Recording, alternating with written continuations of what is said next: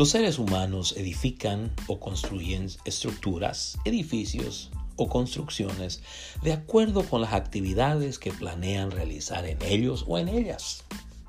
El propósito por el cual ellos levantan edificios, estructuras o construcciones determina su tamaño, diseño o esquema. Es decir, el propósito o aquello que las personas tienen en mente realizar en estas estructuras, edificios o construcciones, determina su tamaño, diseño, esquema, componentes o secciones de estas, como también el tipo, la figura o la forma que llegan a tener. Por ejemplo, las construcciones o los edificios destinados a la educación tienen componentes elementos o secciones peculiares para tal actividad. Por lo general estos edificios o construcciones tienen oficinas, aulas, baños, comedores, gimnasios, salas de música, auditorios, campos deportivos, salas de estudios, salas de computación, salas de conferencias, estacionamientos y otros componentes. Lo mismo podemos resaltar acerca de las estructuras o construcciones de edificios destinados a la atención médica. Estas construcciones o edificios tienen componentes, elementos o secciones peculiares a esta actividad. Los edificios destinados al cuidado médico usualmente tienen oficinas, laboratorios, baños, quirófanos, unidades de secciones o de cuidados intensivos, salones de urgencias o emergencias, estacionamientos, salas de espera, cuartos de recuperación y otros más. Hago referencia a los edificios, construcciones o estructuras que los seres humanos levantan porque en la narración que se encuentra en Génesis 12, 6 al 9, el escritor del libro de Génesis reporta que Abraham edificó o construyó dos altares en dos lugares distintos con el propósito de adorar a Dios, al Dios eterno, al gran yo soy que está siempre presente con los suyos. Voy a repetir esto. El escritor del libro de Génesis reporta que Abraham edificó o construyó dos altares en dos lugares diferentes con el propósito de adorar, de invocar a Dios, al eterno Dios, al gran yo soy, al Dios que está siempre presente con los suyos. Y esta es la narración, y esta es la versión Reina Valera 1960, Génesis 12, 6 al 9.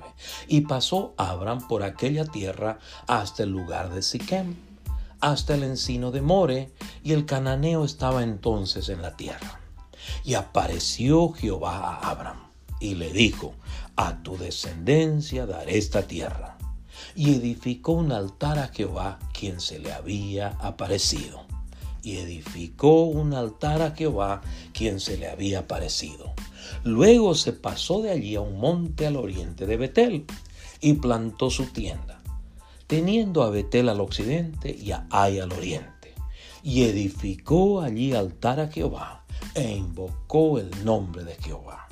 Y edificó allí altar a Jehová e invocó el nombre de Jehová. Y Abraham partió de allí caminando yendo hacia el Negev. Ahora esta es la nueva traducción viviente del mismo pasaje, Génesis 12, 6 al 9. Abraham atravesó la tierra hasta llegar a Siquem Allí estableció el campamento junto al roble de More.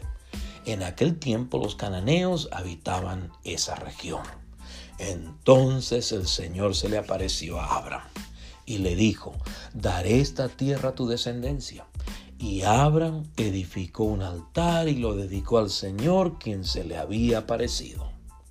Después Abraham viajó hacia el sur y estableció el campamento en la zona montañosa situada entre Betel al occidente y Ai al oriente. Allí edificó otro altar y lo dedicó al Señor y adoró al Señor. Entonces Abraham continuó viajando por tramos en dirección sur hacia el Negev. Debo señalarles que el libro de Génesis narra tanto el comienzo de la creación, con la famosa frase que dice, en el principio creó Dios los cielos y la tierra. El comienzo de la caída, el comienzo de las civilizaciones humanas, como también narra el comienzo de la historia de la redención, comienzo marcado por el llamamiento de Abraham de parte de Dios. Es decir, la historia de Abraham, más tarde llamado Abraham, de Isaac, de Jacob y de sus doce hijos marcan el comienzo de la relación de Dios con el pueblo por medio del cual enviaría al Mesías, al Señor Jesús, a Jesús de Nazaret.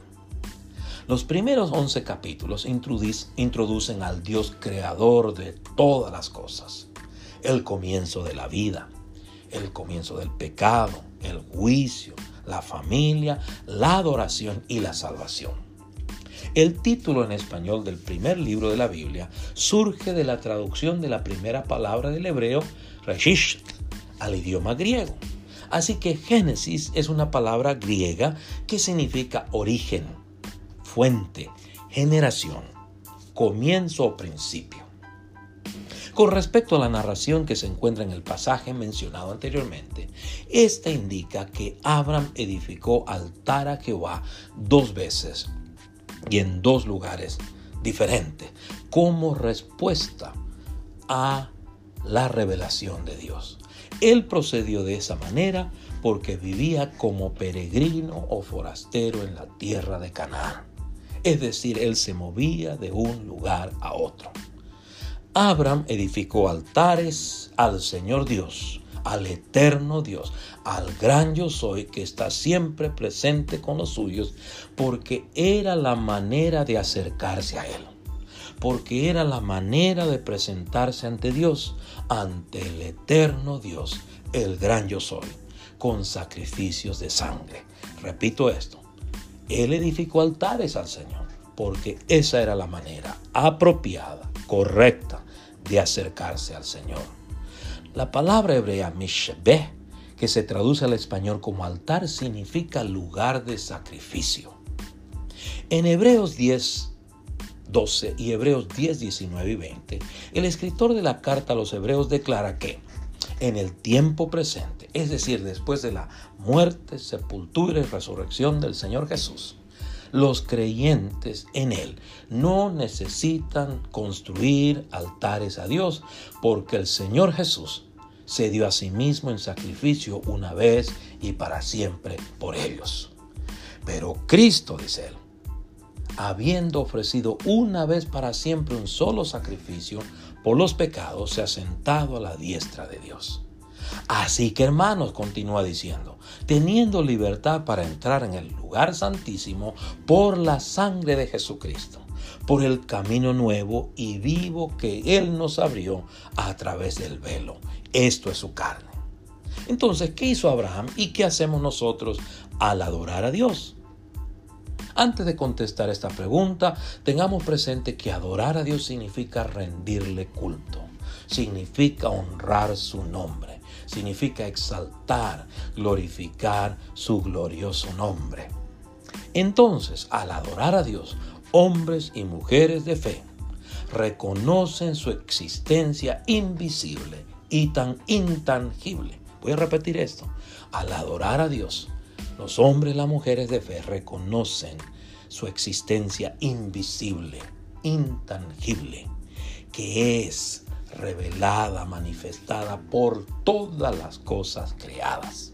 En el Salmo 14.2, el salmista declara que Dios mira desde los cielos por hombres y mujeres que lo buscan, no obstante que no lo pueden ver físicamente, que quieren alinearse a sus mandatos. Jehová miró desde los cielos sobre los hijos de los hombres para ver si había algún entendido, dice, que buscara a Dios en 1 Timoteo 1:17. Al alabar a Dios por la salvación, Pablo subraya, entre otras cualidades de Dios, su invisibilidad. Por tanto, él escribe, al Rey de los siglos, inmortal, invisible, al único y sabio Dios, sea honor y gloria por los siglos de los siglos. Amén. Así que al adorar a Dios, hombres y mujeres de fe, grandes y pequeños, honran el señorío de Dios sobre toda su creación, sobre ellos mismos. En Génesis 12:7, el escritor cita a Dios mismo, describiéndose como dueño de la tierra por donde Abraham peregrinaba, o como aquel que tenía derecho a darla a quien él quería darla. Al señalar, y apareció Jehová a Abraham y le dijo, a tu descendencia daré esta tierra. Dios se identifica como dueño, repartidor de la tierra, y edificó un altar a Jehová, quien se le había aparecido. Así que usted y yo tenemos el privilegio de adorar a Dios como lo hiciera Abraham. O Abraham. Asimismo, usted y yo tenemos el privilegio de ejercer nuestra fe al adorar a Dios, a quien no vemos, pero que confesamos por la fe. Amén. Dios las bendiga.